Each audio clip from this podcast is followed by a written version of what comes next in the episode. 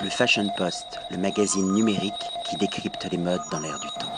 William Arlotti pour le Fashion Post. Aujourd'hui avec Karl de Montcharline, nous sommes rue Lebeau dans le quartier du Sablon et nous allons parler d'une boutique qui va bientôt ouvrir. Cette boutique, c'est un espace qui rappelle un peu la philosophie d'Andy Warhol dans le fait de réunir, de fédérer les artistes. Là, ce sont des créatrices de mode et un créateur. Et c'est un peu comme un roman à succès. Ça s'appelle Les Bruxelloises. Karl, j'ai envie de vous demander quelle est la philosophie des Bruxelloises. Mais écoute, c'était une demande en fait des créatrices qui m'avaient euh, sollicité euh, à travers ma sœur qui est elle-même styliste. Et euh, ils avaient vraiment du mal à, au final à, libérer du temps pour la création. Ils étaient tout le temps occupés sur le terrain à devoir dispatcher leurs produits et finalement faire du volume. Et ils n'avaient pas vraiment envie de ça, ils avaient plutôt envie d'avoir une espèce de, store à elles dans lequel elles pouvaient demander à, leurs clients plutôt de venir et puis à ce moment-là de dispatcher et d'avoir un endroit où elles se ressemblent dans la même euh, euh, philosophie, dans la même envie de créer, dans la même énergie. Et donc, euh, ben, je, leur ai, je leur ai mis une boutique à disposition. il y a une boutique de gens que je connaissais qui quittaient la maison dans laquelle ils étaient depuis 40 ans. Ils me connaissent évidemment à travers toutes mes activités, etc. Et donc, ils m'ont filé la boutique sans fonds de commerce, sans rien, juste parce qu'ils aimaient bien le projet. Et le projet est né comme ça. En fait, finalement, c'est un projet qui est né de passion, d'envie, d'envie de créer, d'envie de, se rassembler. Et c'est un peu ça la philosophie, quoi. Alors, on a bien compris qu'aujourd'hui, pour un créateur, une créatrice de mode, c'était très dur d'avoir un espace de vente, un point de vente, d'avoir justement un phare pour rayonner euh, dans la ville. On a compris qu'il y a aussi une histoire d'amitié, de rencontres, de copines, de potes. Mais la sélection des designers, elle s'est faite comment?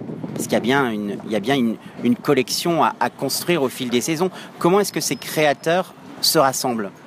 Ben, Nous disons que ce qui était important pour nous, c'était la qualité. Hein. donc aujourd'hui, on est dans, dans une mode clonée où euh, quand tu vas à Rome, Paris, New York ou Tokyo, euh, tu vois toujours les mêmes magasins, euh, la même rue avec les mêmes Zara, les mêmes Primark, les mêmes Dior, les mêmes Vuitton et, finalement tout ça s'est aseptisé. La Belgique a un, vivier de créateurs très, comment dire, très dynamique, avec une très très grande ouverture d'esprit, justement liée au fait que la Belgique est un petit pays, donc très ouvert sur l'extérieur. Et donc tout ça amène beaucoup beaucoup de foisonnement, beaucoup de création. Et je trouve que la mode telle qu'elle est aujourd'hui n'était plus vivante et donc c'était vraiment l'occasion euh, pour nous à travers cette boutique de mettre en valeur plutôt la personnalité des gens qui font la mode et, les nouveaux courants avec comme euh, leitmotiv vraiment la qualité, la qualité dans les matières, la qualité dans le façonnement. Euh, c'est vraiment ça qui nous a animés dans la création de la boutique. Les Bruxelloises produisent à Bruxelles, en Belgique. Le processus de création, il se fait comment? C'est essentiellement en Belgique, hein, donc ce ne sont pas des, lignes euh, euh, qui sont faites pour le monde entier. Donc on fait euh, de la petite production et donc je te dirais que dans un monde qui, devient équitable, la mode le devient aussi finalement. Et c'est ça qui, qui, est, vraiment la, ligne conductrice de, l'ensemble des créatrices et du créateur qui, sont présents chez, chez les Bruxelloises.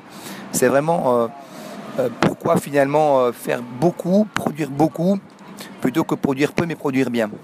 Et donc c'est vraiment la ligne de conduite. Est-ce qu'on peut avoir euh, deux, trois exemples de designers, de créatrices qui vont justement participer à cette nouvelle aventure? Trois exemples. Bah, il y a ma sœur déjà, Joan Derek, hein, qui fait l'enfant, essentiellement.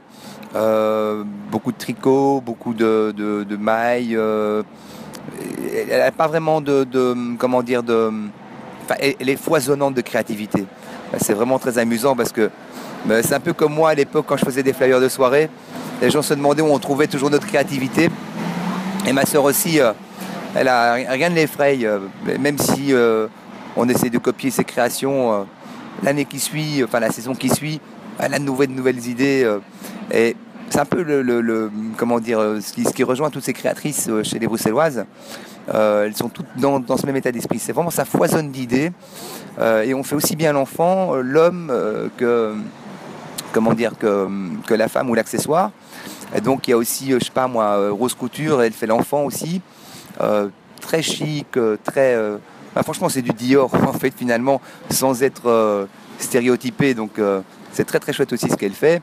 Euh, Il y a Gaïa qui fait euh, des chapeaux, aussi bien hommes euh, que femmes.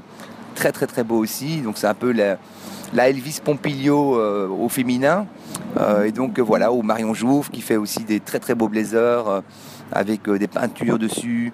Donc voilà, ce sont en tout cas beaucoup de femmes avec beaucoup d'idées et qui sont très novatrices. Tout ça dans le haut de gamme sans euh, se la péter. Donc c'est-à-dire euh, on n'est pas dans la haute couture, mais on est dans le, dans le savoir-faire euh, un petit peu à l'ancienne. Il y a un créateur, un garçon. C'est quoi? C'est le côté surréaliste à la belge? On accepte juste un mec dans la bande? Non, c'est parce que les bruxelloises en fait euh, sonnent au féminin, mais euh, il y a une parenthèse en fait euh, sur le logo où on entoure le E. Euh, dans un premier temps, au niveau marketing, et parce que ça s'est passé comme ça, il y avait essentiellement des filles, mais on n'est pas dans l'exclusion, donc on est plutôt dans dans, dans, une approche euh, allez, comment dire, positive, constructive et ouverte. Et donc, c'est des bruxelloises de cœur, de naissance ou d'adoption. C'est-à-dire qu'il y a aussi euh, une anversoise, mais qui a vécu à Bruxelles, une arménienne, mais qui vit à Bruxelles, un français, mais qui vit à Bruxelles. C'est surtout des gens qui sont et qui vivent et qui aiment Bruxelles et qui aiment cet état d'esprit, euh, ce côté surréaliste, cette ouverture d'esprit. Euh, donc, on n'a pas d'exclusif particulière. Et donc, il y a un homme aussi qui fait euh, de la chaussette, du caleçon, euh, du denim, et qui est aussi dans la qualité, donc dans, des belles matières. voilà, c'est ça qui est avant tout euh, notre marque de fabrique. On va rester sur cette conclusion. On a compris que les, Bruxelloises étaient des citoyennes du monde, ouvertes justement sur le monde en proposant quelque chose d'exclusif, des mini-séries. On a hâte de pousser la porte. L'ouverture officielle, c'est quand? Alors c'est le 26 de, de ce mois-ci, donc le 26 juin. Et euh, donc c'est un grand week-end d'ouverture parce qu'évidemment euh, on a des gros contacts et ça reste une petite boutique, mais bon, qui est en devenir et on espère qu'elle euh, qu'elle euh, qu'elle fera des petits bébés. Merci beaucoup, Carl de Montcharline. Avec plaisir. Le Fashion Post, le magazine numérique qui décrypte les modes dans l'air du temps.